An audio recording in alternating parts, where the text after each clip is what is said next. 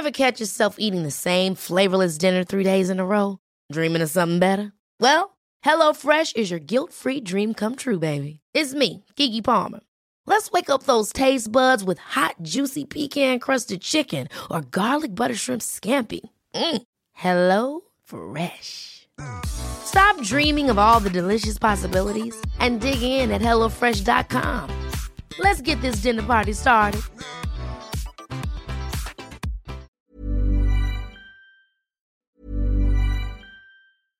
Ever catch yourself eating the same flavorless dinner three days in a row?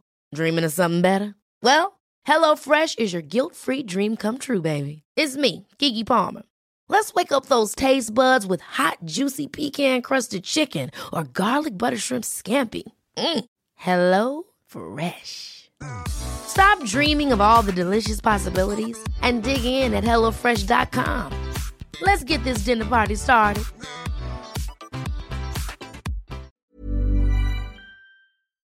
Vamos a Puerto Vallarta con tranquilidad, nos subimos al avión. ¿Qué, hacemos, doctor Francisco Moreno, médico internista, infectólogo, que como siempre nos asesora con estas cosas? ¿Qué calamidad no salimos de otra cuando estamos de, de nuevo con esta, con esta otra situación? ¿Cómo estás, doctor? Bien, Javier, un gusto estar contigo, eh, con Ana María, aquí con tu auditorio. Eh, pues sí, parecería ser que Ahora, eh, esta situación de cambio climático, invasión de la naturaleza, eh, mucho comunicación, eh, pues por la posibilidad de viajar a todos lados, ha provocado que enfermedades que estaban contenidas en ciertas áreas del planeta, pues ahora estén dispersas, ¿no? Y este es el caso específico de la viruela del mono.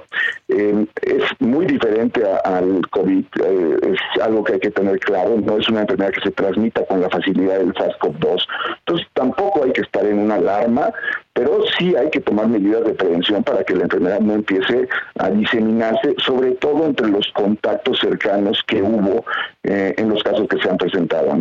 las personas que estuvieron en contacto con, estas, con esta persona infectada tienen que vigilarse durante 5 a 21 días, idealmente eh, en el momento que tuvieran cualquier síntoma aislarse, eh, hablar para que se chequen y de esa manera contener la, la, la enfermedad, porque el problema que ha habido, sobre todo en Reino Unido, donde ya hay más de 300 casos, es que pues eh, no se ha logrado contener, eh, eh, hacer un cerco epidemiológico adecuado. Esa era, ese era el llamado de las autoridades sanitarias de Texas a las autoridades sanitarias de Jalisco y la sugerencia de que las personas se checaran para poder hacer un cerco, un cerco sanitario. Es probable, no sabemos, que este turista, que este visitante que llegó el 27 de mayo a Vallarta y se fue pues ya con, con ¿cómo se dice?, pústulas y con todos los síntomas, es probable que pudo haber llegado a México con la enfermedad. ¿No, no, ¿no lo crees? Habitualmente, así es, habitualmente, digo, la, la gran ventaja de, para hacer un cerco epidemiológico en una enfermedad como esta es que la enfermedad se transmite en personas que tienen ya síntomas, pero los síntomas pueden ser fiebre y malestar general, o sea, como muchas enfermedades. No, no, no necesariamente tiene que haber la erupción cutánea para haber transmisión. Entonces, sí hay que buscar a los que estuvieron en contacto con esta persona, pues seguramente llegó ya infectado. Y eh, la gente que estuvo en contacto con él debe de mantenerse vigilante. Y el periodo de incubación es de 21 días, o sea, hasta 21 días, de 5 a 21 días. Entonces, sí hay que tener una vigilancia muy estrecha, sí se puede viajar a Puerto Vallarta, tampoco estamos en una situación como COVID-19, pero pues aquí es cuando debemos implementar las medidas preventivas y no esperar a que tengamos 100 casos en, Jalisco para que entonces sí implementemos, eh, se debería de estar consiguiendo ya vacuna, se debería de estar consiguiendo ya medicamentos que existen para esta enfermedad, pero sabemos que pues la autoridad sanitaria en México va como en cámara lenta, eh, vamos persiguiendo el problema, no nos adelantamos al problema. Sí, tienes, tienes absolutamente toda la razón y, era justo la siguiente pregunta. Eh, ¿Hay remedio para, para esto? ¿La gente se puede curar?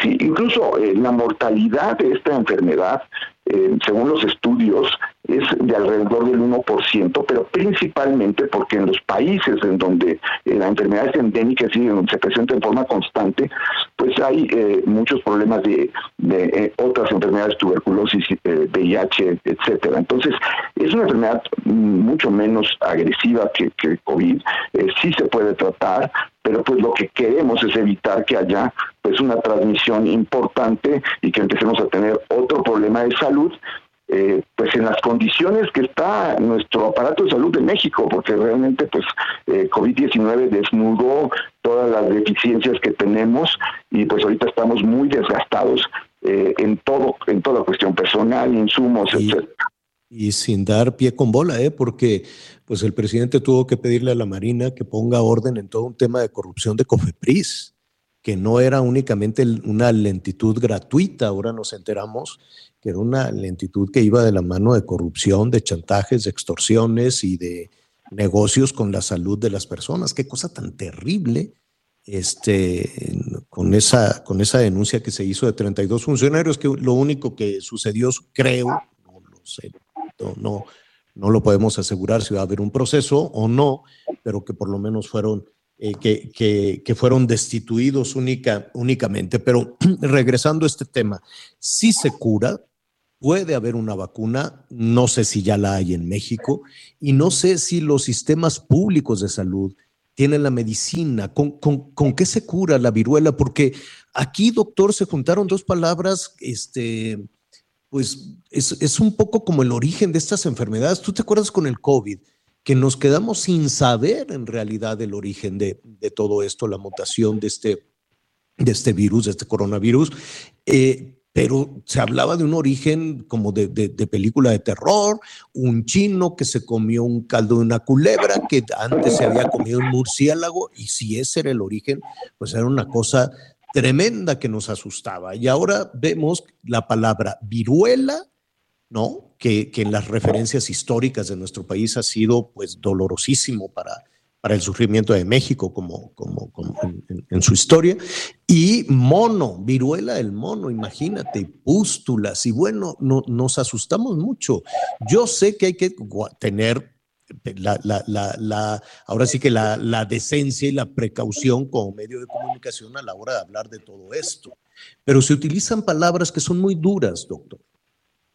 Así es, pero lo que hay que tener eh, tranquilidad es, uno, no es tan contagiosa como eh, SARS-CoV-2, la transmisión es principalmente por contacto directo con la persona que está enferma, Puede haber transmisión respiratoria, pero es a través de gotas grandes de secreción respiratoria no tan contagiosa. Cuando, dices contacto directo, ¿es como contacto sexual? o, o, cómo es el contacto directo? ¿Platicar? ¿Abrazar a una persona? Si una persona tiene lesiones en la piel, tú la abrazas y toca alguna de esas lesiones, puedes tener problemas, puedes contagiarte. Los médicos deben de saber que tienen, o los trabajadores de la salud, que usar guantes para tocar todo tipo de lesiones ahorita en personas que se presenten con este tipo de lesiones, porque se pueden contagiar. Eh, se, ha, se ha presentado casos en donde en la casa, en donde hay un contacto, han tenido otras personas un brote, lo que habla que la exposición prolongada en secreción respiratoria pudiera provocar también transmisión. Pero no es como COVID-19 que prácticamente pasa una persona, está en un lugar 15 eh, segundos con otra y lo puede contagiar. Es, mucho menos contagiosa. Se transmite ya que la persona tiene síntomas. Y sí, existe un medicamento que incluso se llama T-Pox, T-Pox, como, ah, ah, porque viruela en inglés es pox. Eh, este medicamento se debe de empezar a adquirir porque pues es un medicamento que no está disponible en México en cualquier farmacia, entonces hay que solicitarlo y aquí es donde deberíamos empezar a acelerar todos estos procesos para que cuando tengamos un problema lo podamos resolver a tiempo. Claro, Anita Lomelí te quiero preguntar.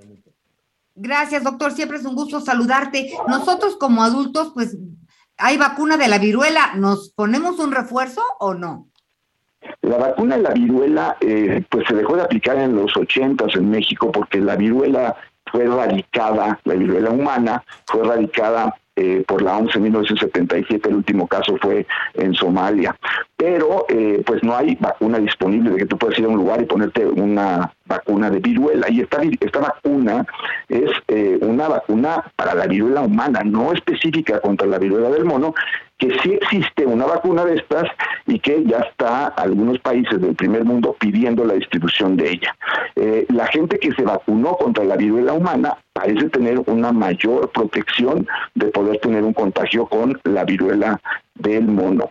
Eh, falta decidir si México, que era productor de viruela, eh, de la vacuna de la viruela humana vuelve a producir esta vacuna para tratar de tener al menos algo de producción y prevención para casos en el, en el remoto caso que empiece a presentarse pues una, una mayor cantidad de casos. Pues es eh, eh, muy tranquilizador, sobre todo, doctor, eh, saber que hay, que hay cura, que México se tiene que apurar con esta y otros medicamentos. Está el sistema de salud pública, pues verdaderamente mal, ¿no? No, no, no salimos de, del tema del paracetamol y, todo este tema nos está gritando. Ya hubo un caso en Jalisco, habrá que ver si hay más, eh, habrá que ver si efectivamente se puede establecer esa línea de un cerco sanitario, en fin, pero por lo pronto, em, guardar la calma, estar atentos y mantener las medidas básicas básicas de, de, higiene, ahora que de hecho tenemos un repunte también en los contagios de COVID. Doctor Francisco Moreno, como siempre, muchísimas gracias. Al contrario, y bueno, pues como decimos, a seguirnos cuidando porque tampoco COVID-19 se ha terminado y ojalá y también eh, a través de tu medio decir que necesitamos vacunar a los niños menores de 12, entre 5 y 12 años contra COVID-19, que es algo muy necesario. Definitivamente. ¿Qué te parece si retomamos el tema precisamente de la vacuna y de ese repunte del COVID? ¿no? Perfecto. Gracias, gracias, doctor. Un abrazo. Ever catch yourself eating the same flavorless dinner three days in a row? Dreaming of something better? Well, HelloFresh is your guilt-free dream come true, baby. It's me, Kiki Palmer. Let's wake up those taste buds with hot, juicy pecan-crusted chicken or garlic butter shrimp scampi. Mm. Hello Fresh. Stop dreaming of all the delicious possibilities and dig in at HelloFresh.com. Let's get this dinner party started.